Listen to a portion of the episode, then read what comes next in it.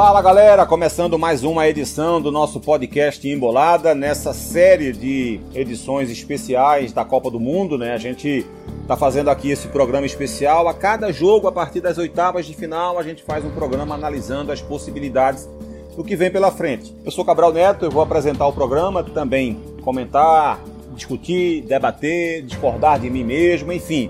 O programa hoje bem diferente do que a gente está acostumado aqui no Embolada, que são debates com participações. Nosso querido Rembrandt Júnior está arrebentando na Copa do Mundo, não está participando do nosso Embolada nesse período, é, mas volta assim que a, que a, Copa do Mundo acabar, certamente, também de outros participantes que vocês estão acostumados a, a verem passar aqui pelo Embolado.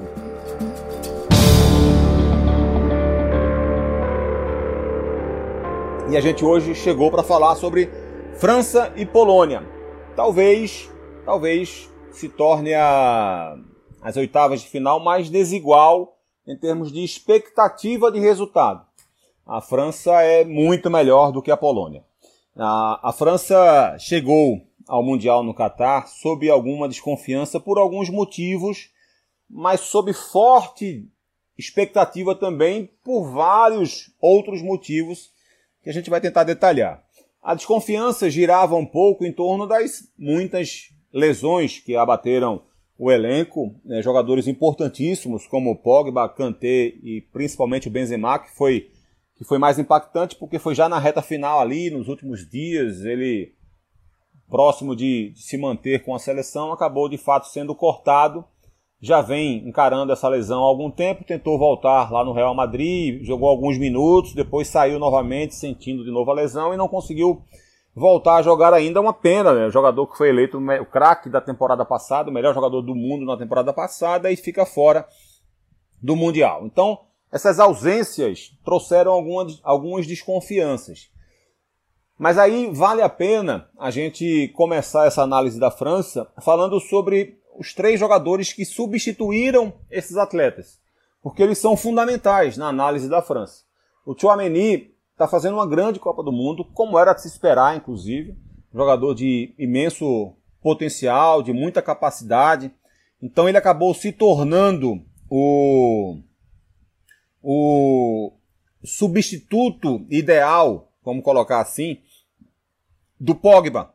Né? Um jogador de apenas 22 anos, puro talento, puro talento, jogador que causa muito impacto na construção inicial de jogadas, de, de muita marcação, tem qualidades que, que, que, o, que o tornam um meio-campista completo.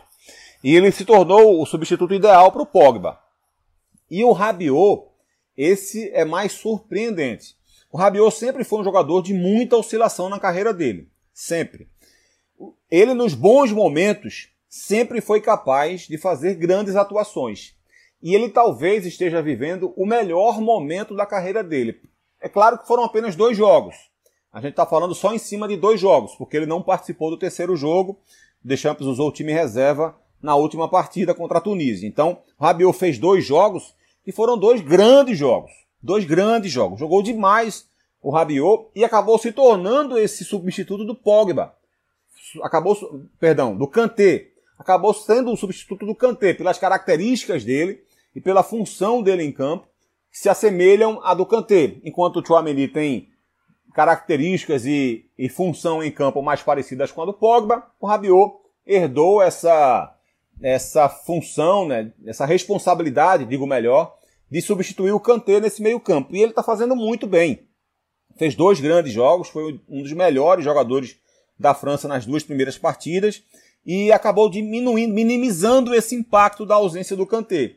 E lá na frente, o Giroud. É, a distância técnica a distância de repertório entre Benzema e Giroud, ela é muito acentuada. Ela é muito acentuada. Mas o Giroud se tornou muito importante nessa Copa. Olha, o Giroud ele, ele foi na seleção francesa em 2018, jogador muito importante sob a leitura tática do jogo. Pela movimentação, pela inteligência, ele abre espaço, ele joga nas costas do zagueiro, ele sabe também puxar a marcação do zagueiro para que outro jogador chegue em velocidade e ataque essas costas do zagueiro na hora que sai em perseguição a ele. Então ele tem essa leitura, todo mundo sempre soube que ele era capaz disso. Ele sabe se associar aos jogadores, sabe fazer um pivô, ele sabe fazer esse tipo de jogo. mas ele não fez nenhum gol em 2018. É, ele, apesar de ter um alto número de gols pela seleção francesa, ele não fez nenhum gol na Copa de 2018. E a expectativa que foi gerada, é claro que foi de um Benzema artilheiro, de um Benzema resolvendo jogos para a seleção francesa na Copa do Mundo.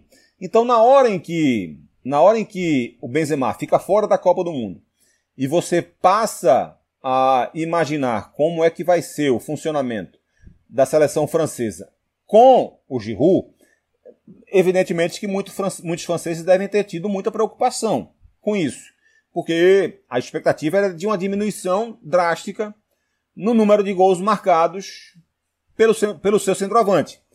Mas acabou que não foi isso que aconteceu.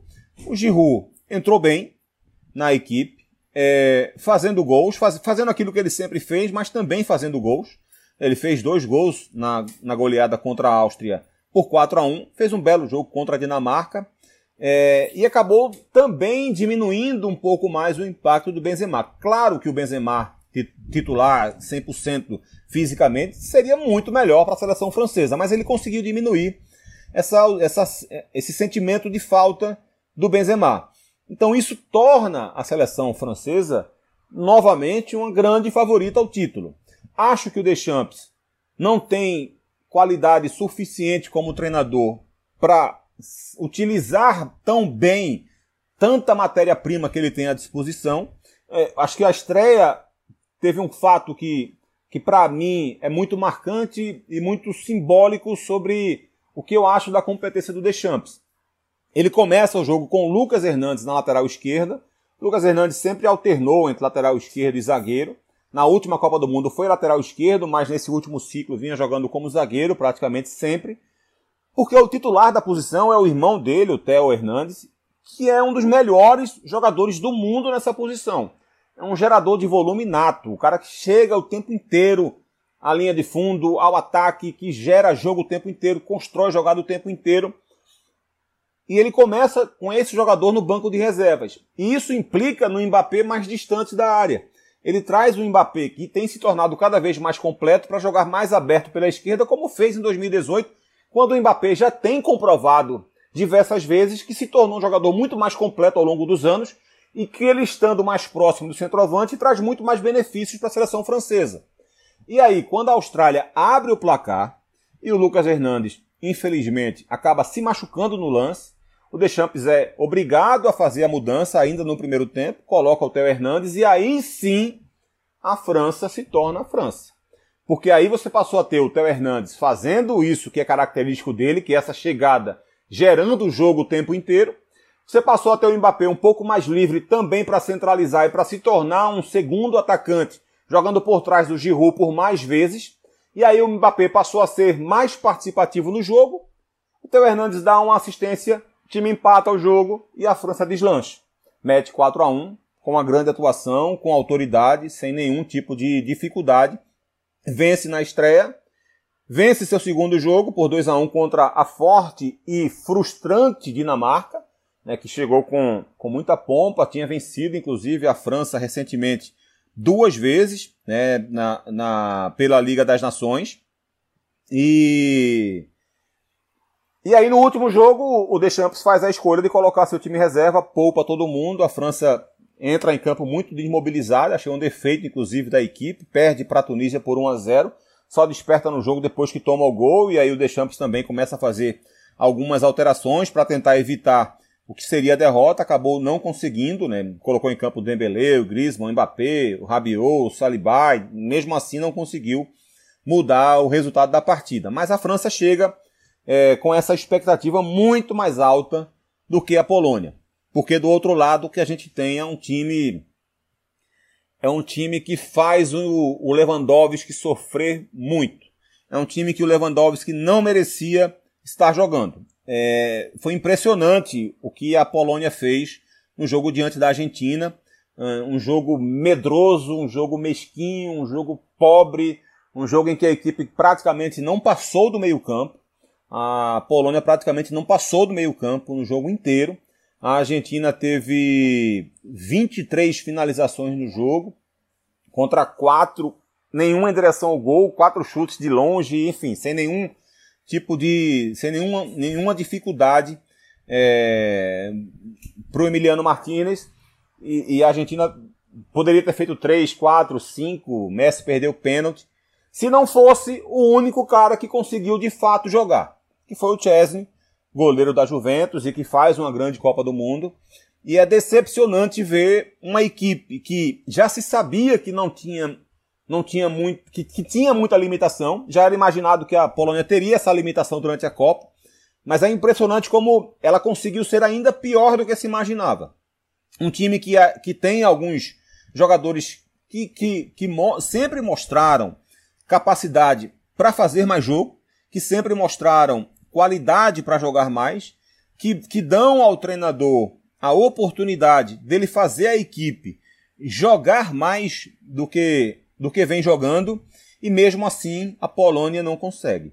Um time que tem o Choviak, que tem o Zielinski, que tem o Milik, que tem o ótimo craque Lewandowski, o melhor centroavante do mundo nas últimas temporadas, e ele não consegue utilizar esse material humano. É, acredito que a Polônia, para passar de fase, vai precisar é, vai precisar surpreender muito. Vai precisar surpreender muito. Ela joga um futebol tão pobre que nem o Lewandowski conseguiu se destacar nessa Copa. Chegou até a perder um pênalti na estreia da seleção polonesa. Hum, só fez um gol no segundo jogo. Primeiro gol dele, inclusive, em Copa do Mundo. É... E como destaque individual, o único jogador que conseguiu de fato mostrar o talento que ele tem, que todo mundo sabe que tem, foi o Zielinski, além do Chesney lá no gol. Porque a bola não chega no Lewandowski, ele não consegue jogar, ele não consegue aparecer, e é um, um baita de um desperdício de talento nesse trabalho feito pela seleção polonesa. Então, é, essa talvez seja as, as oitavas de final, onde se o favorito perder, a gente pode considerar a maior zebra da fase. Acho que a, a Polônia chega em busca disso, em busca de, de algo muito surpreendente. A França é muito mais time, chega muito mais bem preparada, com muito mais possibilidade de avançar de fase. É isso. Um abraço e até a próxima edição do nosso podcast embolado especial de Copa do Mundo. Valeu, galera!